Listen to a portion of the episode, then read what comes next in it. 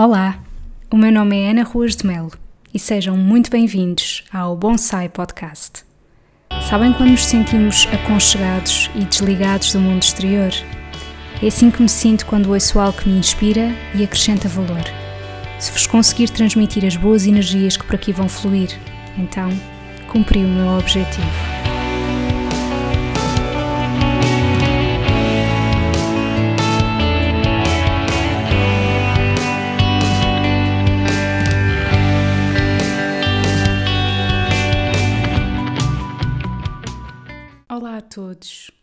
Hoje é o episódio 47, o último episódio de 2020 e hoje é dia 24 de dezembro, são neste momento 14h48.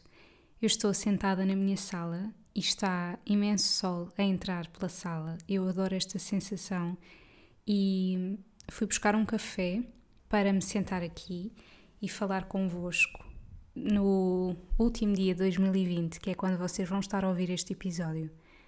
Ou não, ou vão ouvi-lo noutra altura qualquer, mas o meu propósito era que fosse mesmo no último dia.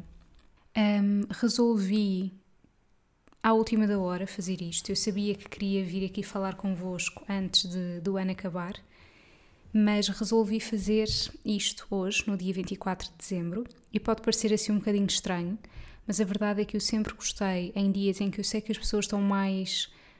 Uh, com maior azáfama, apesar de o Natal deste ano ser bastante diferente dos outros para muitas pessoas, mas honestamente eu sempre gostei nestes dias em que supostamente há uma maior azáfama de eu estar calma, de eu não ter mesmo nada para fazer, percebem? Não ter nenhum compromisso não ter que ir fazer compras de última hora, não ter obrigatoriamente que ir para a cozinha como se não houvesse amanhã, não ter de não ter uma obrigação, simplesmente pensar, este dia está em branco, como é que eu o quero preencher?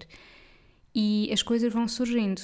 Eu não contava sentar-me aqui a gravar este podcast, mas a verdade é que surgiu esta possibilidade de estar sozinha em casa a esta hora e então esta é a minha hora habitual de beber café quando o bebo e por isso achei que nada melhor do que me sentar aqui, já com uma ideia daquilo que gostava de partilhar convosco e hum, deixar simplesmente fluir.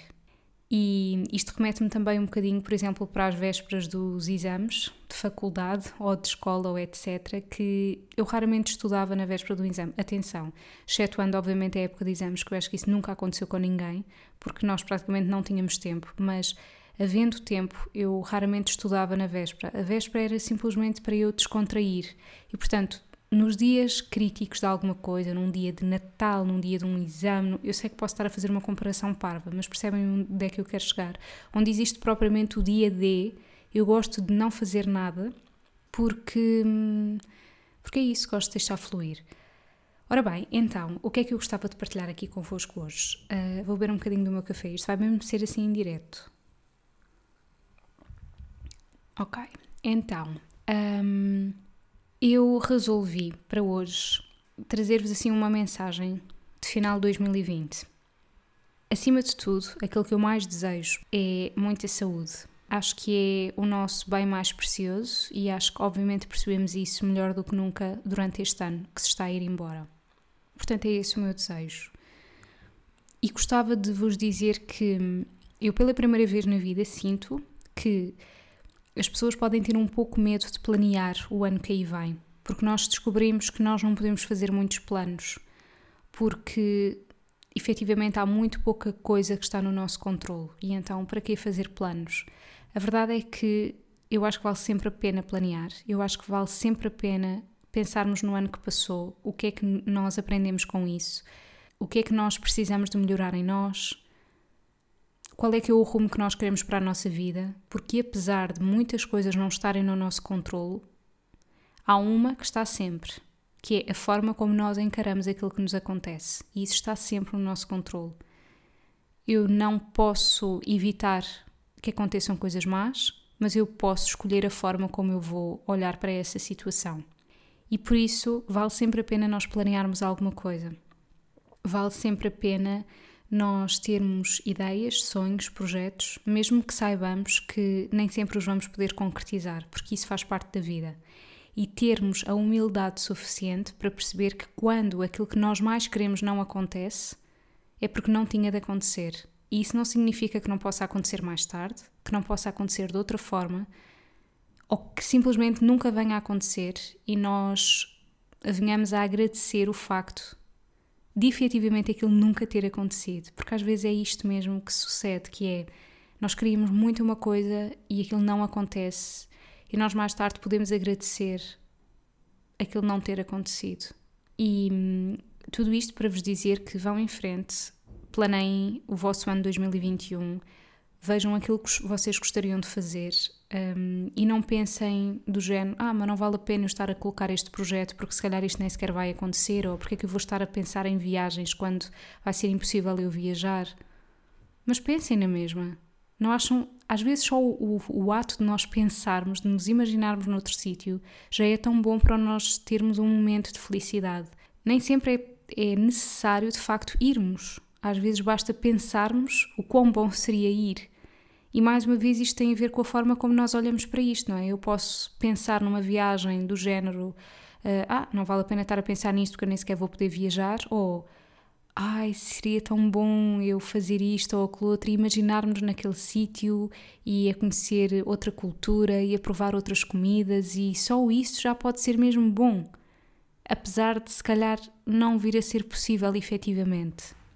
Eu tenho aqui à minha frente um documento em Word que eu fui escrevendo ao longo do ano 2017, com algumas coisas que, a nível de desenvolvimento pessoal, que me marcaram e eu gostava de partilhar aqui convosco. Não é propriamente um excertos de livros que me marcaram, apesar de algumas das frases que eu for aqui dizer são efetivamente livros, que eu vou dizer quais são, mas hum, é assim mais numa de desenvolvimento pessoal, de introspeção e eu acho que calhava mesmo bem no último episódio do ano. E vou beber mais um bocadinho do meu café. A primeira frase que eu vou ler, eu vou traduzir para português, portanto não estranha se inicialmente não parecer tão fluido, é de um livro chamado The Happiness Project. E eu vou deixar aqui o nome do livro e a autora na descrição do episódio para vocês poderem procurar se tiverem interesse e eu aconselho muito. Em vez de eu odiar os mosquitos, eu lembro-me que eles servem de alimento aos pássaros e que por isso mesmo eles também têm um propósito. Eu continuo a não gostar muito deles, mas pelo menos eu já não os odeio assim tanto. Eu acho que isto é mesmo bonito. É uma forma de, mesmo nas coisas que nos irritam, nós encontrarmos sempre uma forma de, de percebermos que aquilo pode ter um propósito, um, que aquilo pode nos ensinar alguma coisa e que nada é preto no branco, na verdade. Uma das melhores formas de fazer os outros felizes é sermos nós próprios felizes. E é verdade. Eu acho que é praticamente impossível nós estarmos ao pé de uma pessoa que seja genuinamente feliz e nós estarmos tristes não é aquela felicidade postiça, percebem? É uma pessoa genuinamente feliz, uma pessoa genuinamente bem resolvida. Isso é contagioso, assim como uma pessoa tóxica, uma pessoa que se está sempre a queixar de tudo e de todos, também nos vai influenciar dessa forma. Portanto, se nós queremos ver alguém feliz, em primeiro lugar temos de o ser. E isto também vem um bocadinho na ótica de às vezes nós esperarmos que alguém nos salve, do género ai, eu estou triste, eu estou tão infeliz, se ao menos eu tivesse alguém, se ao menos. Não. Começa em nós. Queres atrair coisas boas para a tua vida? Começa por ti próprio. És tu que escolhes se és feliz ou não. E sim, eu sei que há muitos casos de pessoas que não têm qualquer motivo para serem felizes, mas ainda assim podem sempre escolher a forma como olham para os seus problemas. Isso é sempre uma coisa que está nas nossas mãos. As próximas frases que eu vou ler, não sei de onde são, eu acho que foram frases que eu fui encontrando na internet e, resolvi guardá-las porque me faziam sentido. O stress não é aquilo que nos acontece, é a nossa resposta àquilo que nos acontece. E essa resposta é uma coisa que nós podemos escolher. E portanto, mais uma vez, venho ao encontro daquilo que eu estava a dizer há pouco. Eu não resolvo os meus problemas eu resolvo a minha forma de pensar e os problemas resolvem-se por si só. Percebe profundamente que o momento presente é tudo aquilo que tu tens. Isto é uma coisa que, por um lado, me apazigua imenso e, por outro, Eu ia dizer que me estressa, mas não, na verdade apazigua-me mesmo. Sabem, às vezes, quando nós estamos assim com um monte de coisas para fazer e, ah, eu tenho que fazer isto e isto, e depois pensamos assim: tudo aquilo que eu tenho é o momento presente. É tudo aquilo que eu tenho e que eu sei que tenho de facto. E isto transmite muita calma, que é, não há assim tanta pressa. Não corras tanto atrás de uma coisa que queres muito que te aconteça. Aquilo que tu tens agora é o de mais certo. Depois logo se vê. Mais um golinho no café. Queria só fazer aqui um parênteses antes de continuar, que é. Hum, isto não vai fazer sentido quando vocês estiverem a ouvir o, episódio, porque já foi Natal, mas. Hum, eu gosto de hum, me guardar para um momento importante, apesar de saber que o momento presente é aquele que eu tenho, e somente isso, não é? Mas eu tenho cá em casa umas rosquilhas e umas broas vindas de Porto Santo, porque acho que vocês já sabem que o meu namorado é de Porto Santo e a mãe dele teve a grande amabilidade de nos enviar por correio umas broas e umas rosquilhas que são assim uns biscoitinhos típicos de lá, muito bons e que ligam lindamente com o café. Estão a ver aquele ato de nós molharmos um bocadinho no café e darmos uma trinca? Aquilo é soberbo. Mas sucede que logo à noite vai haver doces, não é? E portanto, uh, se eu comesse agora um, não me ia apetecer à noite, e então eu prefiro não comer agora. Isto foi só um parênteses, que é, muitas das vezes é aquilo que eu também ensino em consultas, que é vivermos o momento presente. E na verdade não me apetecia muito agora, ok? mas é nós sabermos esperar, porque quando às vezes nós dizemos eu gosto imenso de uma coisa, eu gosto imenso de comer, é então se realmente gostamos, nós queremos que isso seja um momento especial e não iria ser especial se eu comesse agora. Percebem? E por isso é que eu estou só a beber o café. E não me apetecia beber café propriamente, mas apetecia-me o ato de estar a gravar este episódio bebendo café e o solinho a entrar na minha, na minha sala. O próximo excerto que eu vou ler é da Ruth Caldeira, do livro Simplifica a Tua Vida. Se te identificas com o ego destrutivo, faz um exercício muito simples. Reparem como, mesmo achando que as coisas te são difíceis, tu já conseguiste tanto. Olha para trás. Que desafio já superaste? Que conquista já atingiste? Não sejas tão duro contigo próprio.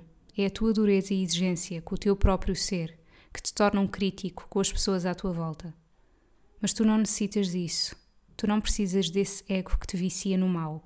Tu és amor, és força, és determinação, és poder. Tu és capaz.